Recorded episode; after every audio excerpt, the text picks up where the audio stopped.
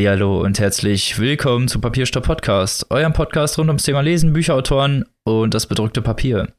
Wie immer bin ich natürlich nicht alleine und habe meine lieben Mitpodcaster dabei.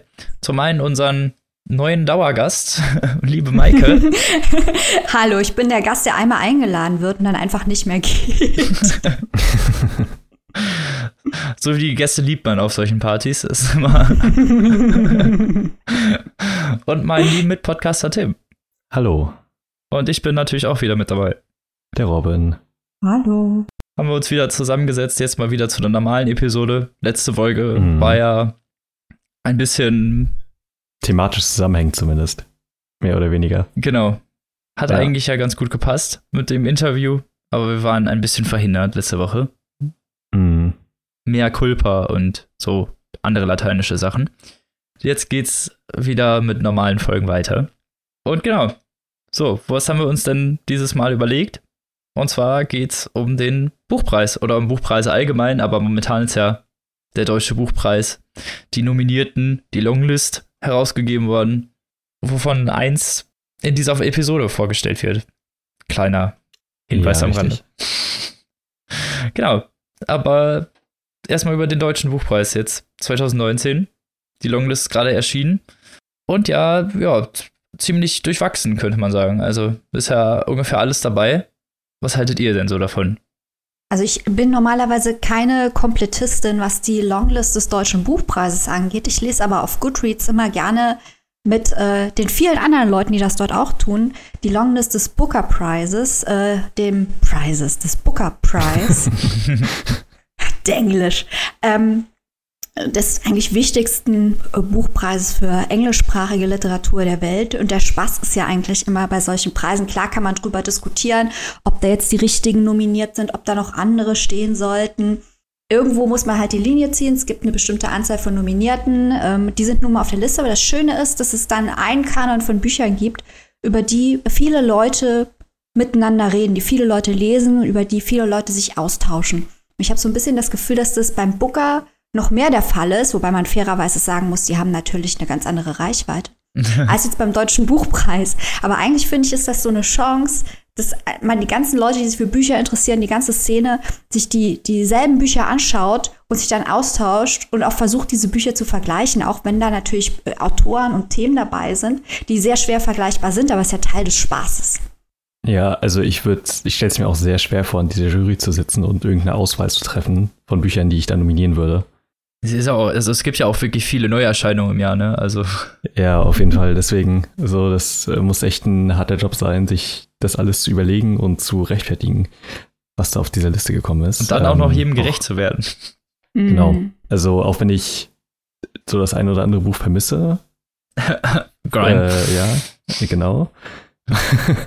äh, keine Ahnung. Also ich habe jetzt, äh, muss ich gestehen, keins von den Büchern gelesen. Man hat halt von einigen schon vorher viel gehört, weil die schon so bei Bookstagram und keine Ahnung, weil die halt so da die Runde gemacht haben. Ähm, habt ihr denn viel von denen gelesen? Jetzt kommt Maike mit ihrer Riesenliste. also ist, ich bin totales Waisenkind, was diese Longlist angeht. Ich bin äh, bis auf ein Buch durch die komplette Booker-Longlist durch, aber hier äh, stecke ich noch mittendrin. Mm, okay. Ähm, was ich gut finde an der Liste, um hier mal die positiven Sachen hervorzuheben, ich hatte so ein bisschen Angst, wie man ja bei jedem Buchpreis Angst haben muss, dass man die üblichen Verdächtigen auf dieser Liste findet. Mm. Ähm, diesen Fehler hat die Jury aber nicht gemacht. Die haben sechs Debüts auf der Liste stehen, sieben, wenn man das von Karen Köhler dazu zieht, die äh, vorher nur eine Kurzgeschichtensammlung, was heißt nur eine Kurzgeschichtensammlung veröffentlicht hat und nun hier ihren ersten Roman vorlegt. Und ich finde das gut. Es sind auch wahnsinnig viele junge Autoren dabei und es sind auch Sachen dabei, die nicht sehr mainstreamig sind, die sehr edgy aussehen. Ja, durchaus. Was ich, ja. was ich jetzt bislang gelesen habe, ähm, ist natürlich der Sascha Stanicic Herkunft, ist hervorragend, ganz großartig, da reden wir nachher noch mehr drüber. Mhm.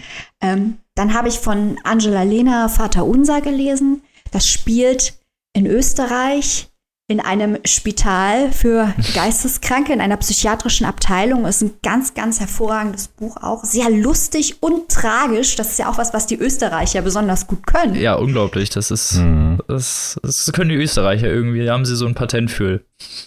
ja, ich weiß nicht, wie die das machen, aber das ist so ein ganz besonderer Ton und ich finde, Angelina hat das super, also ganz eine, eine ganz tolle, bewegende Geschichte. Ich habe den jungen Doktoranden gelesen von Jan-Peter Bremer. Ist auch so ein kleines, eine lustige Geschichte über einen Doktoranden, der einen äh, Maler besucht. Oder kommt es zu einigen Verwicklungen und Missverständnissen. Und es ist eine ganz hintersinnige, lustige Geschichte, auch wenn ich dem Buch jetzt nicht unbedingt den deutschen Buchpreis geben würde. Es ist bestimmt lesenswert. Ja, ansonsten hatte ich Kintsugi. Also, wie man, wie man merkt, halt ich sehr durchwachsen, ne? Also. Eigentlich nicht. Ich fand eigentlich bis auf Miroloy. Äh, nee, nicht, von, nicht von der Bewertung, sondern von den thematischen Ansätzen. Ja, also das ist alles. Ich habe, wie sehr gesagt, noch nicht so viel gesehen. Es vielseitig, genau. Ja, genau. Unterschiedlich, ja. Ja. Ich habe es vielleicht ein bisschen falsch ausgedrückt.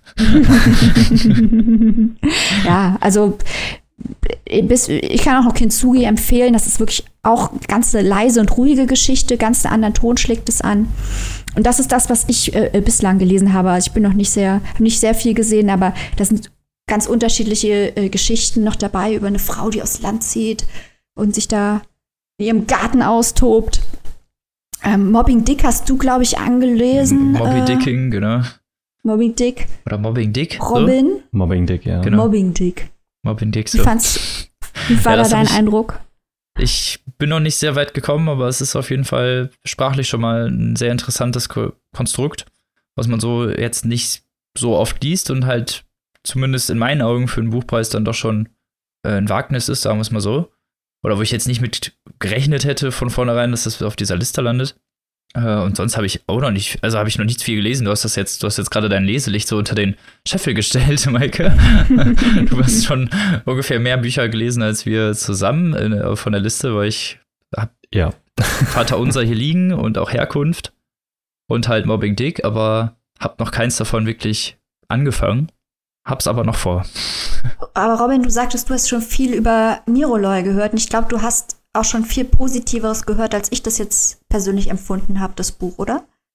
Um ehrlich zu sein, nicht so krass. Also ich habe eher ambivalente Meinungen gehört, sagen wir es mal so. Also ich habe ich hab das Gefühl, über dem Buch ist es dann doch schon stark so, entweder einem gefällt das und diese Art von schreibe, mhm. wenn man es so nennen kann, und die Art von Narrative oder halt nicht. Also ich, das, das ist das, was mir aufgefallen ist. Also entweder haben die Leute das dann sehr krass abgefeiert oder halt eher nicht so doll. Und bei dir war das ja auch schon. Äh, ja, ich habe das Hörbuch gehört. Das steht umsonst auf Spotify. Ähm, apropos umsonst, cool. wir sollten dringend erwähnen, finde ich, dass es ein kleines Büchlein gibt, herausgegeben vom Börsenverein des deutschen Buchhandels. Das könnt ihr liebe Zuhörer, äh, bei euch in der Buchhandlung umsonst bekommen. Da könnt ihr in alle nominierten, 20 nominierten Romane reinlesen. Genau, das sind jeweils dann so drei Seiten Leseprobe. Und da finde ich, hat man einen ganz guten Überblick schon mal, in welche Richtung das geht. Tim, willst du auch noch einsteigen hier in den Buchpreiswahnsinn? Also, das Ding ist, ich habe halt gar nicht so viel beizutragen, weil ich viele der Nominierten nicht kenne und mich nicht so damit befasst habe, ehrlich gesagt. Äh, mir fehlen aber, äh, was ich sagen muss, halt eindeutig Grime auf der Liste. Ja. Das ist halt einfach ein Ding, wo das ich mich frage, alle wie, unterschreiben. Ja, ja, also selbst wenn, also ich verstehe, dass das Buch polarisiert und dass es vielleicht nicht jedermanns Sache ist oder so, aber das Buch ist so gesellschaftlich relevant und so aktuell und so intensiv geschrieben. Also ich will jetzt nicht nochmal alles wiederholen, was wir schon in der Folge dazu gesagt haben. Die kann man sich halt auch nochmal anhören. Äh, wir haben schon lange genug darüber gesprochen, aber das ist halt echt was, was ich nicht verstehe. Warum Grime da ausgerechnet nicht mehr drauf ist und auch sowas wie Das Leben ist eine, eines der härtesten. Äh, ja. War für mich auch eines der bisher besten Bücher des Jahres und also, sie hat ja, Julia Beck hat ja auch schon den Preis von der Lit Cologne bekommen, mhm. glaube ich, den Debütpreis. Mhm, genau. Und äh, schon komisch, nicht, dass sie nicht mehr in der Longlist ist irgendwie. Genau, aber ich, ich finde ansonsten, das hört sich alles eigentlich ziemlich interessant an, was ich bisher gesagt habe. Und auch an Miroloy bin ich echt interessiert so, weil das die Meinungen so zu spalten scheint. Genau, das polarisiert halt sehr. Das mhm. finde ich halt irgendwie bei den Werken, die jetzt auf der Liste gelandet sind, dass das, was irgendwie besticht, ist, dass ich von fast oder von wenigen Werken wirklich was gehört habe vorher, bevor sie auf der ja, Liste standen. Ja, das geht mir auch so. Mhm. Ja, also ich habe auch Ausnahmen, ein paar Sachen, ja, am Rande des Radars hat man so ein bisschen, oder ich zumindest, was, was wahrgenommen wie Nora Bossong oder so.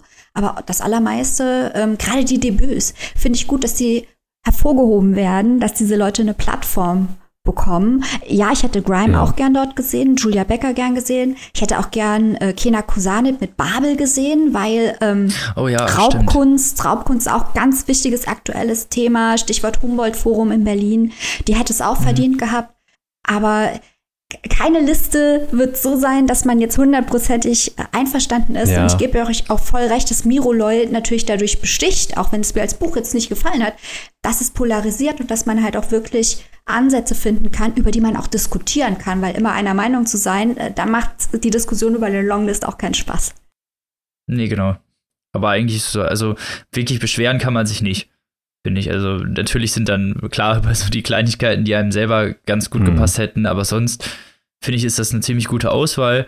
Es sind Bücher, die halt auch mal ins Gespräch gerückt wurden, die sonst nicht im Gespräch sind. Und vielleicht auch Themen. Da kann ich jetzt noch nicht so viel zu sagen, aber zumindest das, was ich durch die Leseproben und Klappentexte gelesen habe, ist das sehr breit gefächert alles. Und das ist doch eigentlich eine gute Sache. Ja, und auch ernst, also verschiedene Tonarten werden angeschlagen. Hier ist ein Buch, vielleicht sollten wir das noch erwähnen. Hier wurde ein Buch, das ich noch nicht gelesen habe, nominiert, das heißt Nicht wie ihr, aus einem kleinen Verlag. Da geht es, äh, die Hauptfigur ist ein Profifußballer. Also wie viele ernsthafte Literaturlisten äh, bieten das? Also diese Stimmt. ganz mhm. unterschiedliche Themenvielfalt, dass man sagt, okay, wir reden hier, wir reden hier über Krieg, wir reden hier über Entfremdung, über Feminismus und wir reden über Fußball. Warum nicht? Ich find's gut. Ich, ich find's gut. Weil Literatur ja. kann viel sein und das wird hier abgebildet. Genau das, ja. Das wird sehr gut abgezeichnet. Vielleicht abschließend noch mal die Frage, ob ihr noch vorhabt, den Rest zu lesen oder was ihr noch vorhabt, von der Liste zu lesen? Also, ich würde mir Miroloy, glaube ich, nochmal näher angucken und weil mich das Cover irgendwie so getriggert hat und auch der Titel, Das flüssige Land. Hm. Das, die Beschreibung von diesem Buch hört sich auch sehr interessant an. Und äh, ich glaube, die werde ich mir auf jeden Fall nochmal zu Gemüte führen. Das ist eine gute Idee. Mhm. Und du, Maike, ich, willst ich du den Rest noch lesen komplett, oder? Nein, nein, ich habe dafür keine Zeit. Ähm, zumal es auch bald äh, den National Book Award der USA gibt. Es ist gerade Award Season. Überall. Wir werden von allen Seiten mhm. mit hervorragenden Büchern beschmissen. Luxusprobleme. Aber ich werde hier noch ähm, Das flüssige Land habe ich noch auf meinem Kindle. Cherubino. Ich gucke gerade durch die Liste. Der große Garten. Nicht wie ihr. Und Mobbing Dick. Oh Gott, das schaffe ich nicht. Okay, also, große Ziele habe ich noch. Na guck, da sieht man doch, vielleicht werdet ihr noch mal was davon hören. Was Hier. hast du denn noch was, was du lesen willst? Achso, oh ja, stimmt. Ähm, immer vergesse ich mich selbst. So uneigennützig wie du bist, ja. Ja, wollte ich gerade sagen, ja. Ja, Vater Unser steht natürlich schon länger auf meiner Liste. Das habe ich mir witzigerweise auch ungefähr eine Woche best vorher bestellt, bevor das Buch dann auch auf der nominierten Liste gelandet ist. Du Hellseher. Ach, lustig weil ich es generell einfach gerne mal lesen wollte, weil, äh, falls ihr Instagram habt, folgt Angela Lena. Lustigster Instagram-Account ever. Hashtag Marzipan Stories. Da kommt echt Lustiges zusammen. Und darauf bin ich, da, da bin ich eigentlich eher dadurch drauf gestoßen, weil ich mir dann dachte, jemand, der jetzt Privatperson so lustig ist, der muss wahrscheinlich auch ein ziemlich cooles Buch geschrieben haben. Mhm. Ist natürlich jetzt eine sehr subjektive Annahme. Und sonst, Miroloy steht theoretisch doch auf meinem Hörplan bei Spotify, aber ich weiß nicht, ob ich das schaffe. Und Mobbing Dick würde ich gerne auf jeden Fall noch lesen. Und sonst weiß ich nicht. Das flüssige Land hat sich halt auch sehr interessant angehört, aber ich weiß nicht, ob ich dann dafür Zeit habe. Ja, das ist sowieso immer so ein Problem. Deswegen, ja, es steht theoretisch noch drauf, aber weiß nicht, ob ich es mhm. schaffe. Ich finde, das ist so, so ein doppelsteigiges Schwert hier mit der Longlist, dass die so lang ist. Also, der ist Longlist, klar. Aber 20, ja. 20 ist halt echt, also beim Booker gibt es ja. das Booker Dozen, das sind dann 13, das macht auch extrem viel Sinn. Ähm, aber 20 und dann so in kurzer Lesezeitraum, das ist eigentlich ja. ein bisschen schade, weil ich finde, es sollten mehr Leute das, die ganze Liste lesen, weil nur dann macht es wirklich Sinn, so eine Liste zu diskutieren. Aber mhm. wenn da 20 Titel sind und der Lesezeitraum ist so kurz, das ist fast nicht möglich. Ja, das ist wahr. Man hat es ja auch selber gesehen, die haben eine eigene Aktion mit Bloggern, die dafür so Paten sind, sozusagen. Und selbst bei denen, ich glaube, das sind fünf oder acht oder so, und die schaffen es alle gerade zusammen als Einheit, alle Bücher zu lesen. Mhm. Daran sieht man irgendwie schon, finde ich, dass es einfach ein bisschen sehr viele sind. Das ist halt schade, weil gerade bei Büchern wie Miroloy, da braucht man Leser, die es gut finden und Leser, die es nicht so gut finden. und die sich dann ihre Argumente um die Ohren hauen. Nicht in einer aggressiven Art und Weise, aber nee. dass man wirklich mal zu, einem, zu einer Diskussion auch kommt, die über die Oberfläche hinausgeht. Hm. Ja, genau das. Und das kann man ja schlecht irgendwie, wenn die Leute die Bücher alle nicht gelesen haben oder ja, es halt mhm. dann so viele sind, dass es schwierig wird, auch für alle die ganzen Werke zu lesen. Ja, Aber man liebe, wird schon ein bisschen Nerds, erschlagen von der Liste. Ja. Liebe Nerds da draußen, die ihr vielleicht auch Longlists gerne lest, kommt zu uns auf Goodreads. Da könnt ihr darüber auch diskutieren. Wir brauchen mehr Leute, gerade für die deutschen Bücher, die sich darüber austauschen. Das stimmt allerdings. Und es macht auch Spaß. Das ist eine gute Community. Da seid ihr, glaube ich, gut aufgehoben, wenn ihr darüber diskutieren wollt. Auch wenn sie von Amazon betrieben wird. Ja. Ja, aber so viel zum Buchpreis. Erstmal. Vielleicht kommt da noch mal was. Inhaltlich zumindest. Ja, es äh, klingt ja eigentlich, als würde Miro Loy eine sehr interessante Diskussion abgeben, wenn das alle drei lesen würden. Wenn wir das mal besprechen sollten. Hm. Mal schauen. Ne? Mal sehen.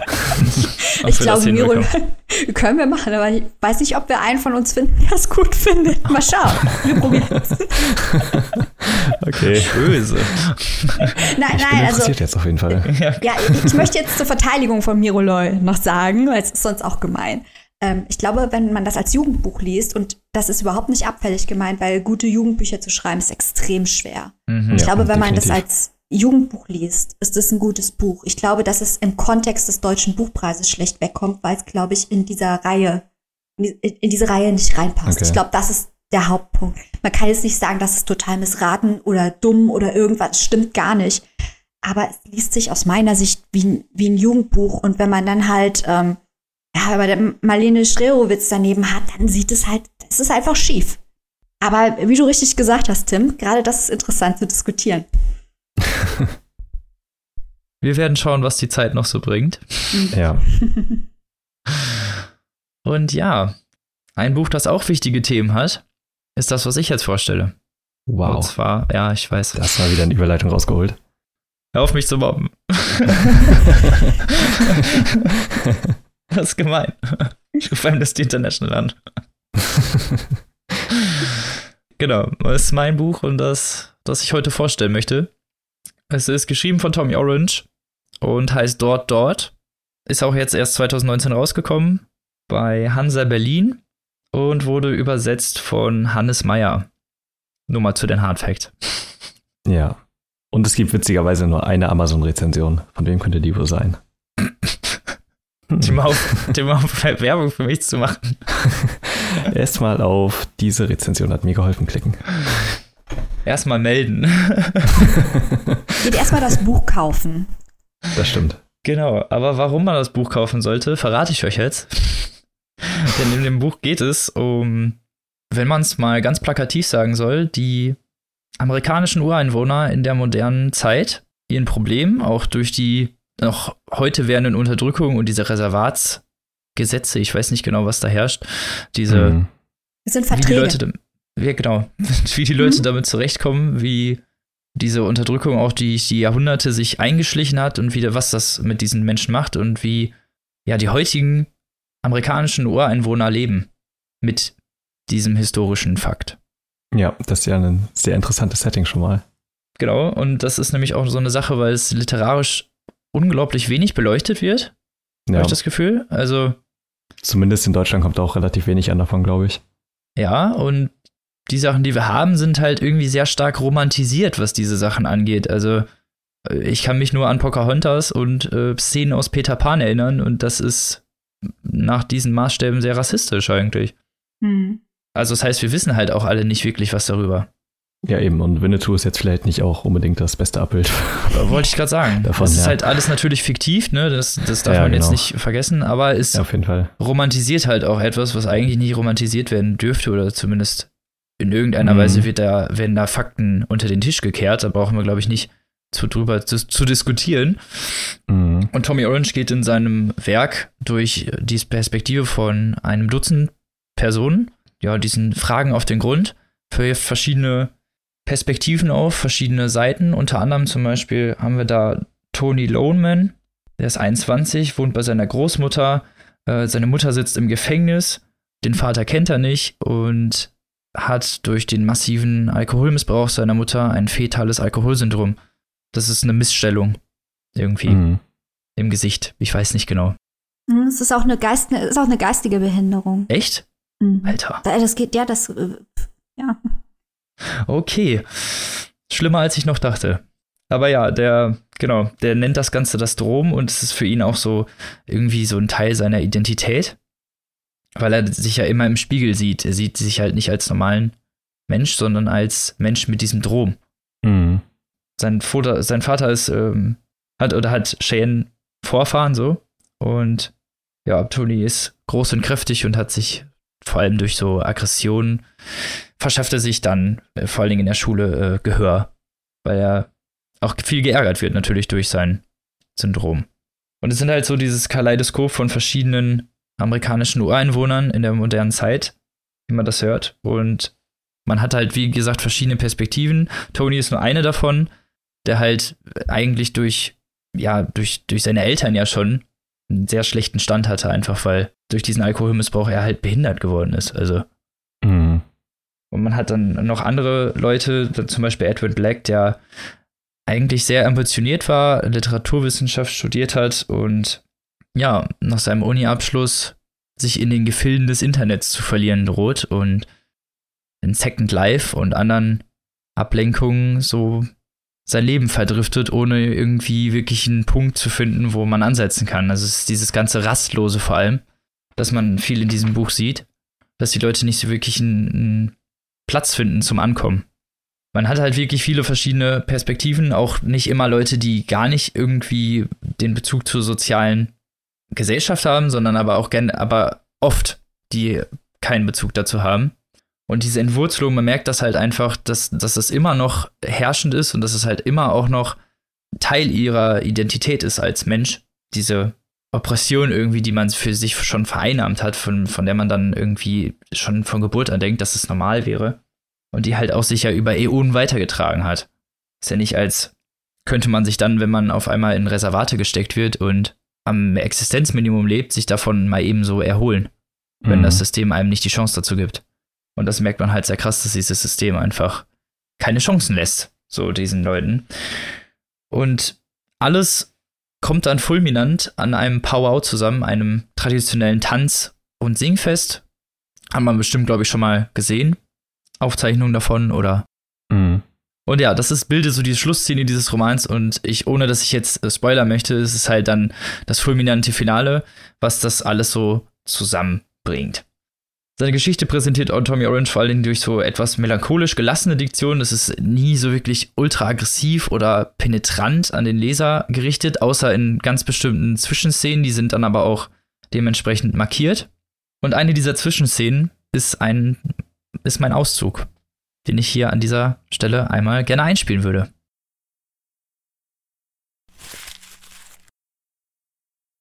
Blut. Blut macht Dreck, wenn es rauskommt. Innen fließt es sauber und blau schimmernd in Bahnen, die unsere Körper durchziehen, die sich teilen und verästeln wie die Flusssysteme der Erde. Blut besteht zu 90 Prozent aus Wasser, und wie Wasser muss es in Bewegung bleiben.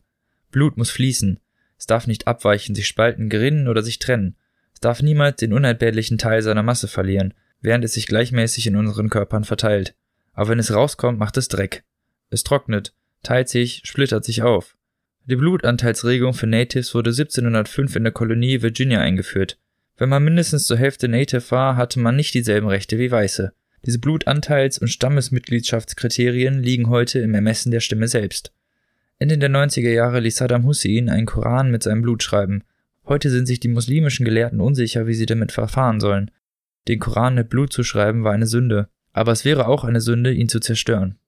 Die Wunde, die gerissen wurde, als die Weißen kamen und sich nahmen, was sie nahmen, ist nie verheilt.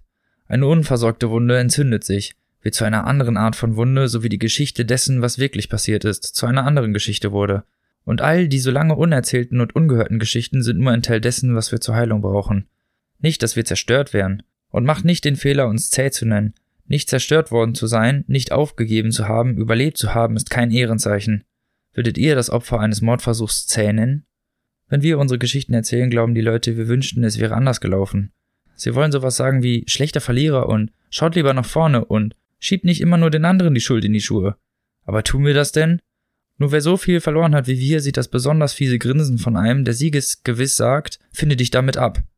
Die Sache ist so, wenn du es dir leisten kannst, nicht über Geschichte nachzudenken, sie nicht einmal zu beachten, egal ob du sie richtig gelernt hast oder nicht, oder ob sie deiner Beachtung überhaupt wert ist, dann kannst du dir sicher sein, dass du an Bord des Schiffes bist, dass man dir Hors d'oeuvres serviert und die Kopfkissen aufschüttelt, während andere draußen im Meer treiben, ertrinken oder sich an kleine Rettungsinseln klammern, die sie reihum immer wieder aufblasen müssen. Kurzatmige Menschen, die noch nie von Hors d'oeuvres gehört haben. Und oben auf der Yacht sagt jemand, was für ein Jammer, dass diese Menschen dort unten so faul sind und nicht so schlau und geschickt wie wir hier oben, die wir diese soliden, großen, schönen Boote gebaut haben und die sieben Meere bereisen wie Könige. Und ein anderer sagt etwas wie, aber die Yacht hat dir doch dein Vater geschenkt und die Hors d'oeuvres haben dir seine Diener serviert und dieser jemand wird von einem Schlägertrupp über Bord geworfen, den der Vater zu dem Zweck angeheuert hat, jegliche Agitation an Bord zu unterbinden und die Agitatoren von der Yacht zu entfernen, bevor sie unnötige Wellen schlagen und den Vater oder die Yacht auch nur erwähnen. Der Mann im Wasser fleht um sein Leben, doch die Leute auf den kleinen Rettungsinseln erreichen ihn nicht rechtzeitig oder versuchen es nicht einmal, um die Geschwindigkeit und das Gewicht der Yacht verursachen einen Sog, der den Agitator unter die Yacht zieht. Schon werden im Flüsterton heimliche Absprachen getroffen, Vorsichtsmaßnahmen abgeschätzt und alle kommen stillschweigend überein, das unausgesprochene Gesetz zu respektieren und nicht darüber nachzudenken, was gerade passiert ist. Bald wird der Vater, mit dem alles begann, eine sagenumwobene Gestalt, von der man den Kindern abends Geschichten erzählt, wenn die Sterne am Himmel stehen, und dann gibt es plötzlich mehrere Väter, edle, weise Vorfahren, und das Schiff fährt ungestört weiter.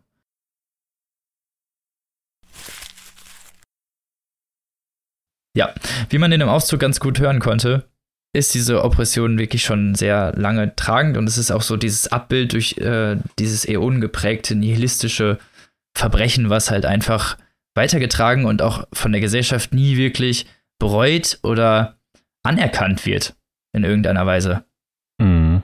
Die Amerikaner wissen oft überhaupt nicht, was, was abgeht. Die feiern Thanksgiving, als wäre das eine nette kleine Unterredung gewesen zwischen Indianer und Pilgervätern und hätte man, als hätte man sich dann darauf geeinigt und nicht als wären die amerikanischen Ureinwohner einfach komplett übers Ohr gehauen worden, so wie es der Fall war.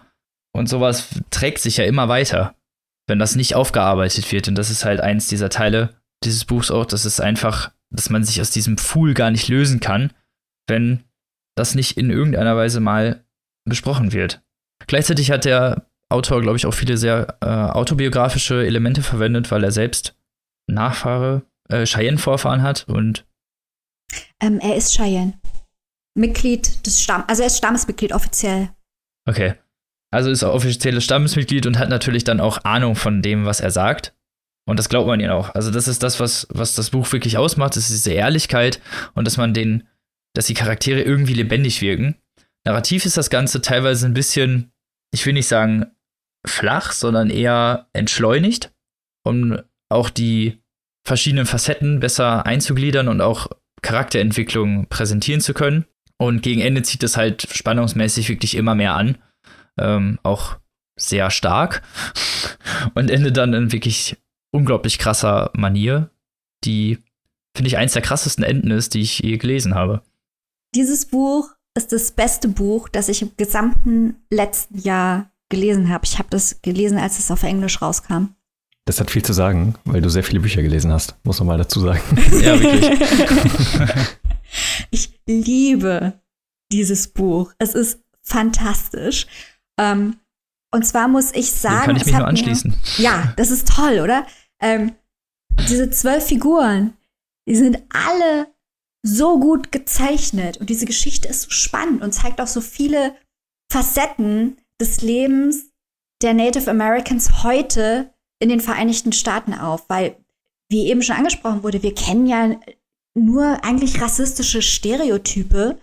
Und selbst mhm. die Romane, die in den USA entstanden sind, da gibt es natürlich sehr viel mehr, die hier bei uns überhaupt nicht bekannt sind und die auch ein sehr viel nuancierteres Bild zeichnen und auch von Natives selbst geschrieben wurden. Aber selbst die reden meistens von den Natives im Res, also in der, im Reservat. Aber die meisten oder sehr, sehr viele leben ja in den großen Städten, wie Tommy Orange selbst, der ist in Oakland aufgewachsen, wo ja auch das Buch spielt. Genau. Und äh, durch seine eigene Person und die Person in dem Buch zeigt er auch dieses Hin- und Hergerissensein zwischen zwei Gesellschaften. Das ist die weiße Siedlergesellschaft, in der er als Native lebt, aber er gehört natürlich auch zu den Cheyenne. Das ist eine andere Gesellschaft, der er auch angehört, die parallel oder auch gemeinsam existieren. Das ist ein ganz schwieriges Austausch, aber auch Spannungsverhältnis, in dem er lebt. Und Tommy Orange, äh, dessen Vater ähm, ist Cheyenne, seine Mutter ist weiß und er gehört dem Stamm an. Und man sieht aber zum Beispiel schon an seiner eigenen Familiengeschichte, er hat zum Beispiel einen Sohn und der darf schon nicht mehr offiziell Stammesmitglied werden, weil das Blood Quantum, also das Quantum an ja, Ureinwohnerblut, das wird wirklich so gemessen dort. Das ist aus deutscher Sicht, das ist völlig irrsinnig. Ähm, mhm. das ist nicht, ja, also als ich das das erste Mal gehört habe, ich war richtig geschockt, wie mit unserer mhm. Geschichte, dass da das, das Blut, der Anteil an, an Ureinwohnerblut gemessen wird. Dem darf sein Sohn schon nicht mehr dem Stamm angehören, weil es einfach zu viel Anteil an anderen, ja, an nicht, nicht Cheyennes hat. Okay.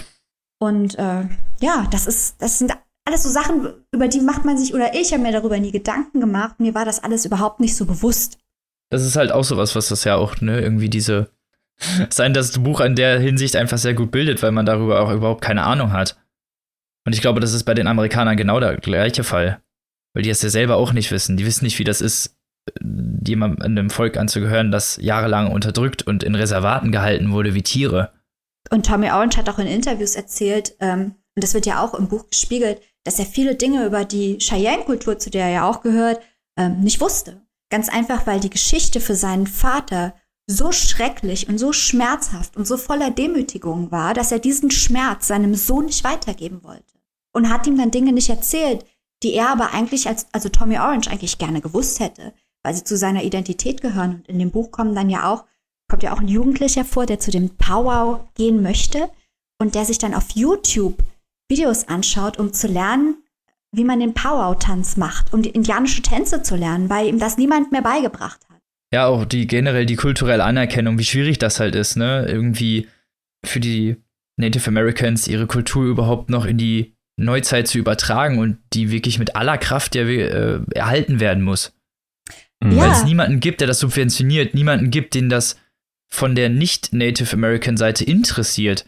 Sie müssen ja schon ihre eigenen Leute eigentlich dazu mobilisieren, sich dafür zu interessieren und das weiterzutragen. Und das finde ich halt irgendwie sehr tragisch, dass es nicht von, also dass es nicht von selber weitergetragen wird. Ich glaube schon, um meine Lanze für die Amis zu brechen, ich bin hier Ami-Freund, weil ich mal da gewohnt habe, ähm, glaube ich schon, dass es einige gibt, die das interessiert, und die der Geschichte auch ins Auge schauen. Aber im Großen und Ganzen ist das Narrativ natürlich, wie du eben gesagt hast, ähm, dass es Schicksal war, dass der Westen erschlossen wurde, dass der, das Wort wird immer noch verwendet, zivilisiert wurde. Und das ist ein Euphemismus mhm. für einen Völkermord, der da stattgefunden mhm. hat. Und das ist natürlich wahnsinnig schwierig, wenn du als Native in der Gesellschaft wohnst oder wenn du selbst halt weiß bist und zu beiden Gesellschaften gehörst, aber ja, du quasi in dem, in dem Konflikt als Person drinstehst. Genau. Und er hat das wirklich sehr gut manifestiert, auch mit diesen zwölf Personen, finde ich, weil die auch alle sehr unterschiedlich sind, auch von ihren Ansprüchen an ihre eigene, an ihr eigenes kulturelles Erbe. Ja. Und ich fand auch die eine Figur sehr interessant, die zum Beispiel die Geschichten äh, der Natives auf Video aufnimmt, mhm. um sie zu bewahren. Dean Oxendine. Genau, danke. Und äh, der ist ja so ein bisschen Tommy Orange selbst. Weil das ist ja, was Tommy Orange, das sind jetzt fiktionale Charaktere. Aber das ist ein bisschen, was er macht. Und er selber hat auch offenbar mal einen Antrag gestellt für ein kulturelles Projekt, um genau das zu machen. Hat dieses Projekt aber nie umgesetzt, hat aber immerhin das Projekt fiktional in diesem Roman umgesetzt. Na, immerhin.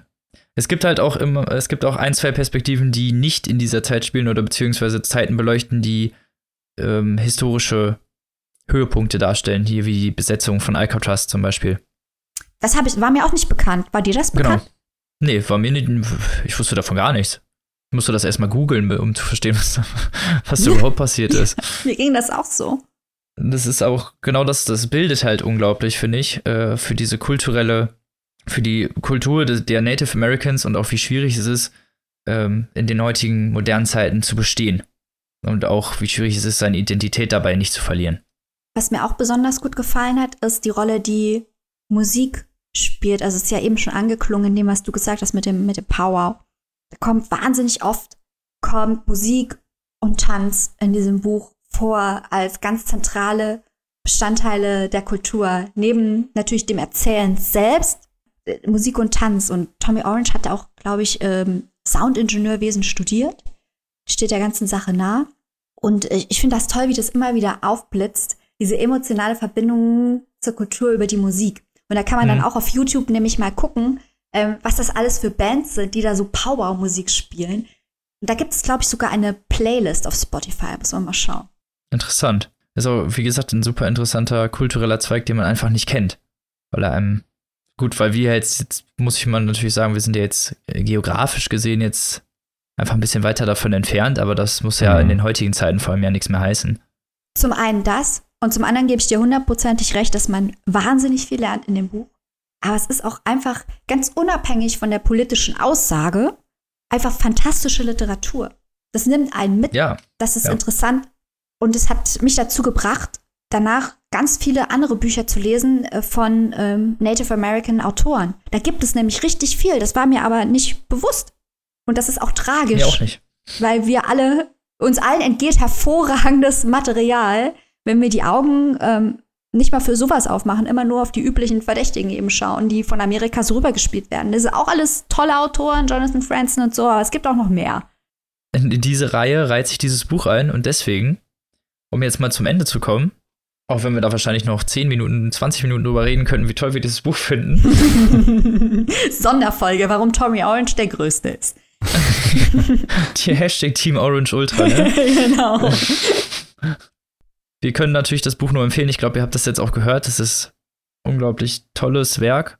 Man lernt viel draus, man nimmt viel mit. Es ist, Liter es ist unglaublich tolle Literatur. Tommy Orange hat einen unglaublich tollen Sprachstil. Und das Ganze könnt ihr für 22 Euro haben im Hardcover. Erschienen bei Hansa Berlin und auf 284 Seiten. Also man ist auch ziemlich fix durch. Sehr und schön. ich habe sehr viele Klebezettel in diesem Buch. Das heißt, da sind echt viele krasse und coole Szenen drin und auch wirklich, ja, was, was man für sich selber auch mitnehmen kann. Also es bildet, glaube ich, emotional einfach auch sehr das Buch. Mhm. Und damit übergebe ich an Maike. Gut, dann erzähle ich euch jetzt was über Sascha Stanicic Herkunft. Da bin ich jetzt mal gespannt. Er ist sehr, sehr, sehr zu Recht für den Deutschen Buchpreis nominiert. Und eine kleine Stimme in mir sagt mir, dass ich wahrscheinlich nichts auf der Longlist finden werde, was mich derartig begeistert wie dieses Buch. Was daran so toll ist, ist auf der einen Seite sehr leicht und auf der anderen Seite sehr schwer zu erklären. Ich gebe mir jetzt mal Mühe und schaue, wie weit ich komme. Sascha Stanicic hat die deutsche Staatsbürgerschaft beantragt. Er wurde nämlich in Visegrad in Jugoslawien, das ist heute jetzt Bosnien und Herzegowina, diese Stadt, geboren. Und als er die Staatsbürgerschaft beantragt hat, musste er, und das war mir gar nicht klar, dass das das Gesetz ist hier in Deutschland, einen handgeschriebenen Lebenslauf einreichen. In vollen Sätzen okay. geschrieben. Das ist eine weirde Regelung. Seltsam, gell? Ich, ich wusste das auch überhaupt ja. nicht. Und äh, dann hat er natürlich angefangen zu überlegen, gut, ist natürlich leicht, hier ein paar biografische Fakten runterzuschreiben, mhm. aber bin das wirklich ich? Ist das wirklich das, was mich ausmacht? Und es ist natürlich unterm Strich kein Spoiler, dass es unmöglich ist, sich selbst die Frage zu äh, beantworten, wer man ist oder jemand anderem zu erklären, wer man ist. Aber Stanisic versucht trotzdem. Und es ist wahnsinnig spannend, ihm bei diesem Versuch zu folgen und sich das anzuschauen. Er wurde 1978 in Visegrad in Jugoslawien geboren. Er erzählt über seine Familie, über seine Eltern. Ähm, seine Mutter ist Bosnierin, sein Vater ist Serbe als er 14 Jahre alt ist, musste die Familie aufgrund des Krieges fliehen und kam nach Heidelberg. Und in dem Buch erzählt er natürlich, wie das für ihn war. Er kam hierher und er konnte genau zwei Wörter auf Deutsch, und zwar Lothar Matthäus. Und, und äh, weil er war ein großer Fußballfan. Und seine Eltern, die Berufe wurden natürlich nicht anerkannt hier. Die mussten sich dann mit einfachen Tätigkeiten durchschlagen. Äh, Sascha selbst hat seinen Platz hier in der Gesellschaft gesucht. Er wollte natürlich wie jedes Kind normal in Anführungsstrichen sein. Das heißt, er wollte nicht der Jugoslawe sein, wo die Leute ihn angucken und denken an Krieg und an Zerstörung. Deswegen hat er eine Zeit lang behauptet, er sei Slowene, weil er dachte, dann denken die Leute an, an Berge und Skifahren und nicht an, an Krieg und Zerstörung, wollte kein Opfer okay. sein. Und es war natürlich wahnsinnig schwierig. Er hat gesehen, wie seine Eltern gelitten haben. Er selber hat versucht, einen Weg zu finden. Und was ihn so ein bisschen gerettet hat, was ihm geholfen hat, war ein Deutschlehrer, der an ihn geglaubt hat, dem Aufmerksamkeit geschenkt hat und der ihn darauf aufmerksam gemacht hat, was er doch für ein Talent hat zu schreiben. Und so wurde er dann Schriftsteller. Und wie wir alle wissen, ist er ja heute einer der bekanntesten erfolgreichsten Schriftsteller hier in Deutschland. Ähm, das ist jetzt, wenn ich recht informiert bin, das dritte Buch, das auf der äh, oder für den Buchpreis nominiert worden ist von äh, Stanisic. Ähm, er hat vier Bücher insgesamt geschrieben. Das vierte war aber ein Kurzgeschichtenbuch, das heißt, es konnte gar nicht nominiert werden. Ähm, das ist okay, eine ganz das gute. Das ist schon krass. Krass, ja. krasser Run, ja. Das also ist das mal eine Bilanz. Hochverdient, muss ich sagen. Ähm, was ich gerade ausgeführt habe, ist die Geschichte an sich. Das erklärt aber aus meiner Sicht, erklärt es, warum die Geschichte relevant ist, aber nicht, warum diese so genial erzählt ist. Was ich so gut finde an Stanicic ist seine Stimme.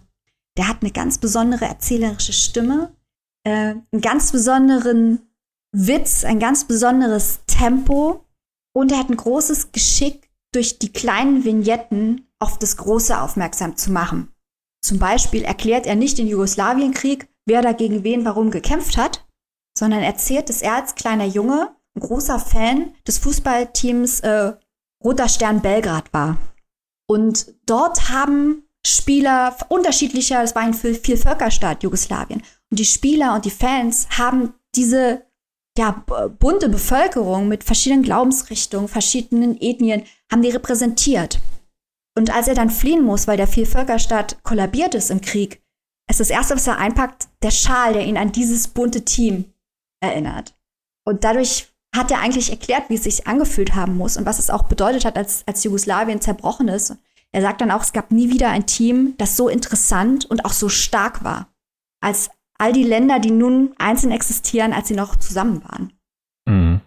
Und das sind so diese kleinen Dinge. Oder in Heidelberg, ähm, die Teller, die die Familie in Heidelberg hat, die haben nicht zusammengepasst vom Dekor. Und das war für ihn ah, eine Quelle des Charmes, weil er das Gefühl hatte, äh, das ist peinlich, es zeigt meine Armut, es zeigt meine Außenseiterstellung. Und ich finde, diese kleinen Dinge kommen ganz viele vor, ganz viele Motive, die leicht verschoben werden. Ähm, ich finde, das macht das Buch aus. Und es bewegt sich auch nicht auf ein Ziel hin, sondern es geht hin und zurück. Wir lernen unterschiedliche Leute kennen. Wir treffen den Autor äh, in verschiedenen Altersstufen. Er reist zurück ins ehemalige Jugoslawien, spricht dort mit Leuten, sucht seine Wurzeln es ist faszinierend, es macht Spaß. Ist es denn alles fortlaufend oder ist es auch mit Retrospektiven durchzogen? Also es ist komplett ähm, fragmentiert eigentlich. Aber sehr okay. leicht zu folgen. Also es ist nicht experimentelle Literatur, kann man nicht sagen. Es ist sehr, sehr leicht zu folgen, aber es ist nicht chronologisch erzählt. Nee, das wollte ich nur wissen, ob das jetzt so eine durchgehend, sagen wir mal, zeitliche Narrative ist, die sich an Jahreszahlen entlanghangelt oder ob das halt fragmentartig ist. Das kann ja auch eine tolle Geschichte sein, so ist ja nicht, sondern wollte ich nur wissen, wie das Narrativ aufgebaut ist.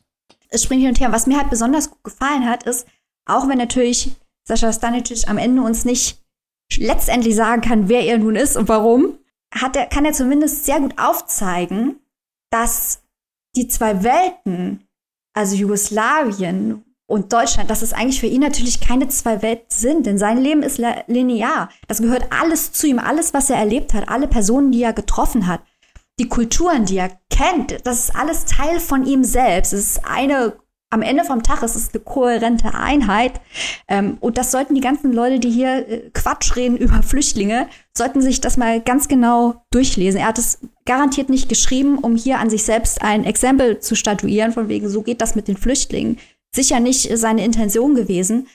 Aber es zeigt schon, wie viel von dem Flüchtlingsdiskurs äh, auch Quatsch ist. Ja, verständlich ist ja auch dann diese nicht privilegierte Sicht auf He Herkunft und Heimat, die man dann hat, wenn man in diesen zwei getrennten Welten groß wird der so von vielen, die ja gerne die Flüchtlingspolitik kritisieren, so nicht gesehen wird und deswegen halt auch meistens diese Gedanken erst zustande kommen. Deswegen ist vielleicht so ein Buch gerade für solche Leute ja mal eine ganz nette Sache. Ja, weil Heimat und Herkunft ist eigentlich so ein vergifteter, in Deutschland ein vergifteter Begriff. Aber genau. es kommt ja, ja darauf an, wie man es definiert. was Heimat ist und was Herkunft ist und was es für einen, für einen selbst heißt. Und ich glaube schon, dass, also ihm war ja bewusst, als er das Buch Herkunft genannt hat, mhm. dass das äh, ein Begriff ist, der, der schwierig ist. Ja, auf jeden Fall. Das ist ja, bei Herkunft sagt er sehr viel aus, weil er hätte ja auch einen anderen Titel nehmen können, wie Heimat oder sowas. Mhm. Sondern er hat sich für Herkunft entschieden, was ja auch irgendwie was Vergangenes an sich hat. Und das ist ganz spannend auch in Anbetracht dessen, dass er, oder dass das Buch damit beginnt, dass er einen Lebenslauf schreiben muss und dann ja auch von seinem Leben erzählt. Es ist, äh, klingt alles richtig interessant, muss ich sagen. Ja, und was, was du sagst, also Herkunft ist ja auch mehr als der Ort. Das Heimat ja, hast genau. du ja immer am, am Ort festgemacht, aber das, das reicht ja nicht. Her Herkunft ist ja auch sehr subjektiv. Ja. Für ihn ist das ja vielleicht auch was anderes. Also nur weil, also viele assoziieren damit, dass, wo, wo man wirklich herkommt, in Anführungsstrichen, mhm. aber genau. das kann eine ganz andere kognitive Perspektive erhalten. Herkunft ist ja auch Familie zum Beispiel. Deine Herkunft ist die Familie. Oder Richtig, wo du ja. dich selber einordnest in der Welt. Kann ja auch, auch eine Form von, von Herkunft. Und wo auch vielleicht du dich zu Hause fühlst halt, ne? Genau. Das hat ja, nur weil man irgendwo herkommt, heißt es ja nicht, dass die Herkunft gleich dem ist, wo man herkommt. Stimmt. Oder dass man diese Entscheidung überhaupt treffen muss. Also, nachdem ich dieses Buch gelesen habe, ich, mir war vorher schon klar, dass, dass das Quatsch ist, aber nach, in dem Buch wird ganz, ganz klar, dass diese Trennung, ich komme, ich gehöre nach Jugoslawien oder ich gehöre nach Deutschland, äh, in diesem speziellen Fall, dass sie natürlich völliger Blödsinn ist. Hm. Weil das alles, das ist eine Person und zu der gehört alles, gehört zu dieser Person. Genau das, aber nur die Herkunft oder nur weil man aus dem und dem Land kommt, macht das ja nicht eine Person aus oder ist irgendwas für einen Charakter wichtig eigentlich. Genau. Aber trotzdem ist das eine der ersten Fragen, die immer noch gestellt werden. Auch von vielen anderen, also so. Hm. Ja, also ich habe auch in einem Interview gelesen, dass äh, Sascha Stanicic gesagt hat, dass es für ihn halt schwierig war, als er nach Deutschland kam, weil man damals an seiner Sprache gemerkt hat, dass er nicht in Anführungsstrichen von hier kommt. Der war der Fremde. Und es war ganz schwierig für ihn. Und die hatten eine kleine Enklave in Heidelberg, das war dort die Tankstelle. Und da haben immer die ganzen Ausländer, haben wir an der Tanke abgehangen. Die haben natürlich in einem Viertel gewohnt, äh, wo jetzt nicht unbedingt die Villen standen, weil die hatten einfach kein Geld, die waren Kriegsflüchtlinge. Und ähm, dort äh, hat, haben die sich ausgetauscht und haben auch, ja, da hat es auf einmal keine Rolle mehr gespielt ob er jetzt Jugoslawe war oder Vietnamese oder was auch immer. Und das war ganz wichtig für ihn, dieser Ort, wo er eben nicht auf die, auf die örtliche Herkunft reduziert wird. Und er ist dann nur, nur, wird nur unter diesem Stern gesehen, du, du kommst jetzt daher. Er ist ja viel mehr als das. Und er sagt aber auch ganz, ganz kritisch, dass es ihm heute hilft, und das ist auch schlimm eigentlich, dass es ihm hilft, dass man ihm nicht ansieht, dass er kein Deutscher ist, weil man hört es heute natürlich nicht mehr. Der mhm. schreibt und spricht besser als die allermeisten Deutschen. ähm, ist, ist so. Ähm, ja. Aber man sieht es ihm halt nicht an. Er meint, ja, es wäre garantiert was anderes, wenn er, wenn man ihm direkt ansehen würde, dass er nicht aus Deutschland käme, dann wäre seine Erfahrung eine andere. Und das ist traurig, aber das ist sicher zutreffend. Denke ich auch. Klingt nach einem wirklich sehr interessanten Werk auch. Gerade in Anbetracht der aktuellen Debatte und bestimmten Umfragezahlen.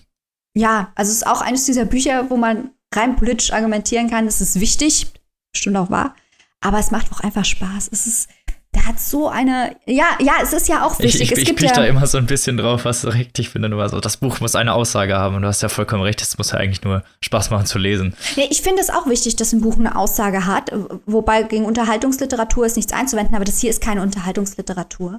Das hat schon eine Aussage, genau wie dort, dort. Aber es ist auch als, ich finde es eben auch wichtig, wenn wir über Belletristik sprechen, über Literatur mhm. sprechen, über Nicht-Zeitungsartikel, dass es halt auch eine, als literarisches Werk völlig unabhängig, rein ästhetisch überzeugen kann. Und ja. kann dieses mhm. Buch mühelos. Das ist, das ist doch mal eine ähm, gute Aussage. Ja. Wenn man die beiden Ebenen bespielen kann. Und es ist absolut schockierend, wie lustig dieses Buch häufig ist so lustig. Also wird auch nicht so unbedingt immer so mit diesem ganz ernsten Zeigefinger darauf erpicht.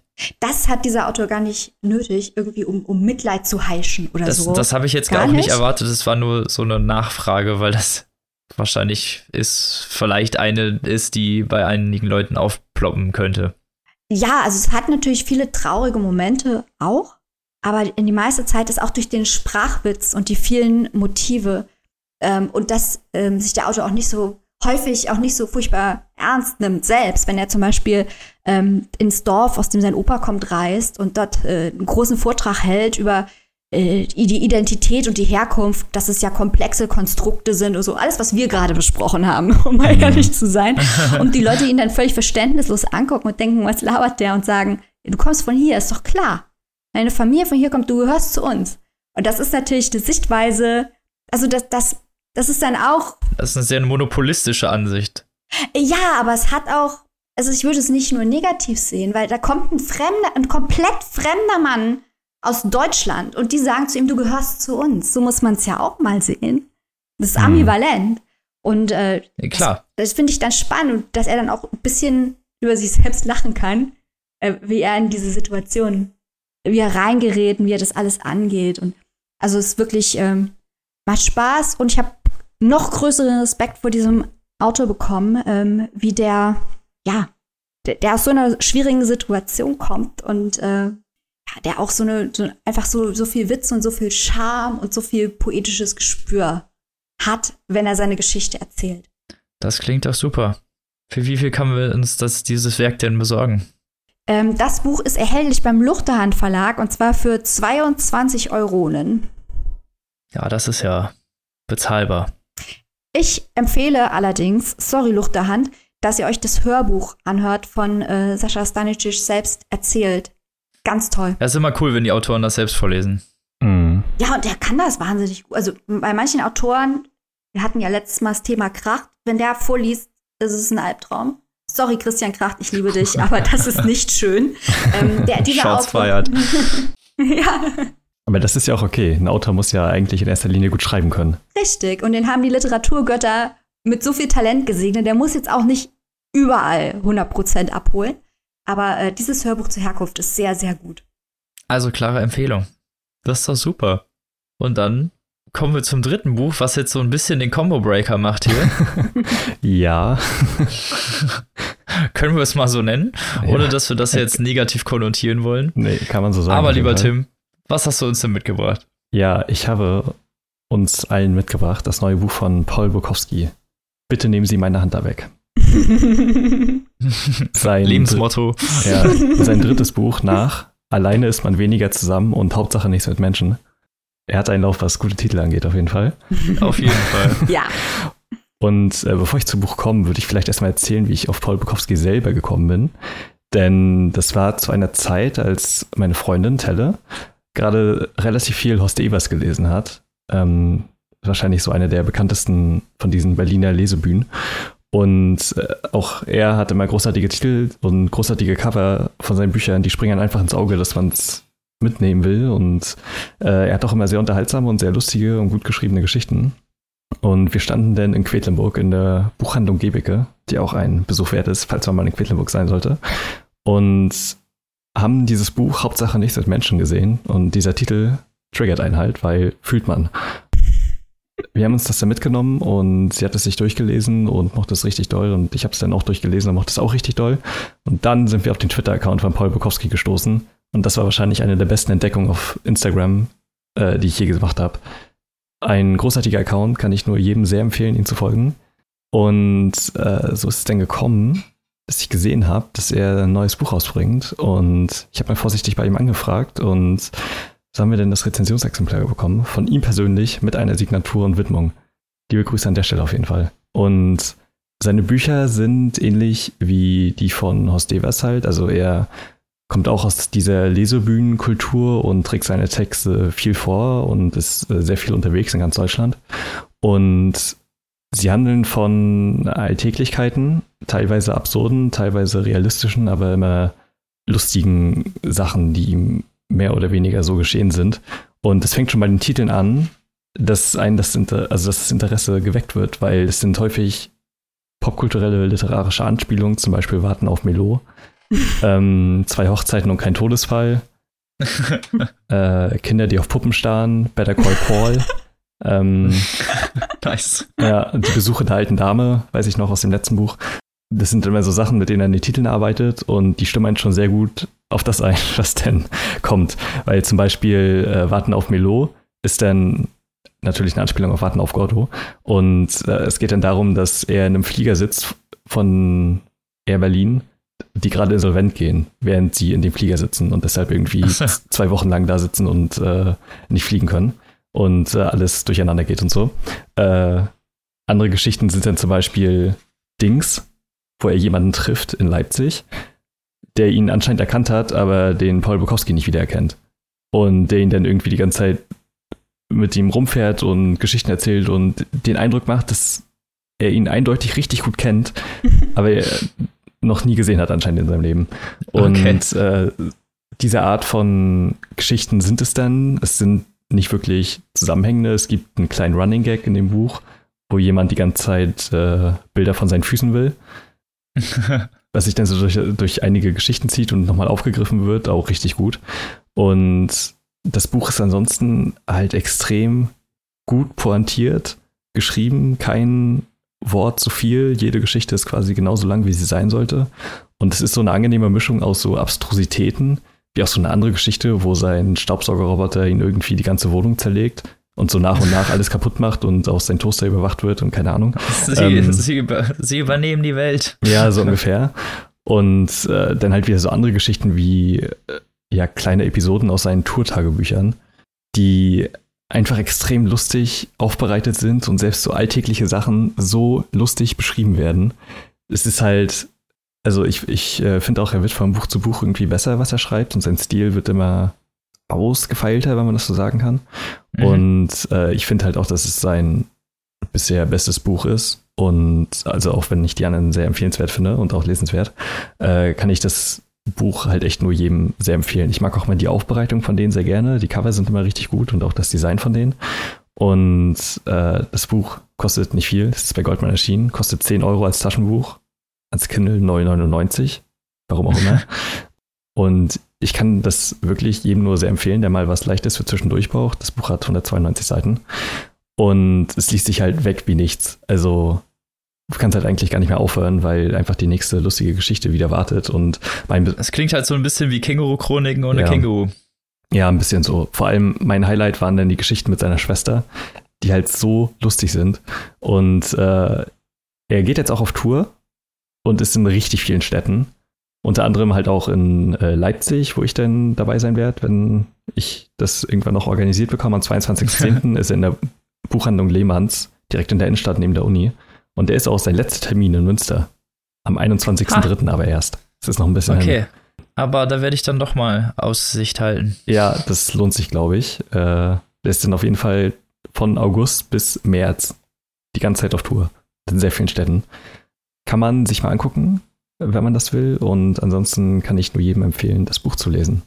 Und ihm auf Instagram zu folgen. Weil das ist äh, extrem wichtig. Das ist eine sehr gute Idee. ja. Das kann ich nur so unterstützen. genau. Ich frage mal noch, was ist denn das für eine Tonlage von Humor? Also ist es mir so absurd äh, oder ein bisschen böse? Wie muss man sich das vorstellen? Weil die Titel, die sind ja, gehen ja mehr so in den, in den komisch absurden Bereich. Ja, also es ist teilweise, wie gesagt, die Geschichten sind schon sehr absurd, gerade wenn es dann sowas wird wie sein Staubsaugerroboter, die Geschichte. Ähm, die sind meistens aber halt auch echt einfach nur ironisch und es sind häufig Erlebnisse, die ihm widerfahren, wo er mehr so ein passiver Beobachter ist, mehr oder weniger. Oder Lustige kommt, Anekdoten, also. Genau, genau. Und äh, sind dann meistens häufig, der Humor entsteht dann daraus, wie er reagiert und wie die Leute sich verhalten. Und äh, das ist alles sehr ironisch teilweise, sarkastisch, aber halt auch sehr herzlich und. Also nicht so zynisch bitter, dass man jetzt irgendwie da Nee, genau. Denkt, der hasst alle Menschen oder so. Was ich jetzt auch nicht schlecht finde, aber ich, ich wollte gerade sagen, ne, wenn Heinz Strunk richtig zynisch bitter wird, ist er eigentlich am besten. ja, ich, wie gesagt, ich wollte das nicht negativ meinen. Ich wollte nur wissen, ob das jetzt so ist oder nicht. nee, genau. Also man kann ihn halt, finde ich, sehr gut mit Horst Evers vergleichen. Also ich weiß, das ist vielleicht ein bisschen zu hochgestochen und hier ist auch, äh, auf, auf der Rückseite wird er sogar angesprochen, wo er auf so einer Lesebühne ist und jemand dann zu ihm sagt, lesen Sie den Brottext. Welchen Brottext? Na, den Text mit dem Brot von gestern. Geht nicht. Wieso? Der ist nicht von mir. Doch, nein, der Text ist von Horst Evers. Macht nichts, ich habe das Buch dabei. ähm, okay. Das ist oh, so ein kleiner Auszug. Gemein. Ja, das ist so ein kleiner Auszug aus so einem typischen Dialog, wie er in den Kurzgeschichten von ihm immer stattfindet. Genau. Klingt sehr gut. Waren wir ja alle drei sehr zufrieden. Besser geht's ja nicht. Nee, genau. Sehr interessante Bücher. Das Leben ist gut zu uns. Kann man sich nicht beschweren. Und dieses Mal auch haben wir die Stunde wieder vollgekriegt. Yes! genau.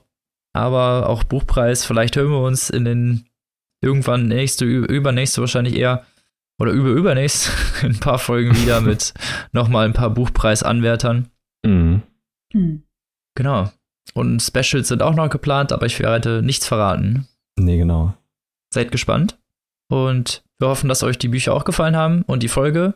Und wir würden uns natürlich freuen, wenn ihr ein Like da lasst oder ein Kommentar oder ein Sternchen oder uns mit Geld auf der Straße bewerft. Irgendwie sowas.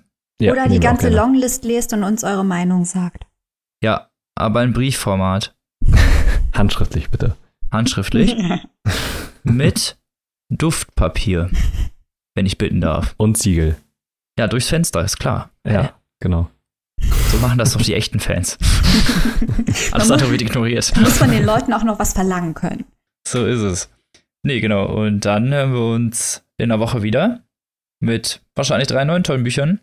Bis dahin wünschen wir euch eine schöne Woche. Lest was Tolles und tschüssi. Tschüss. Tschüss.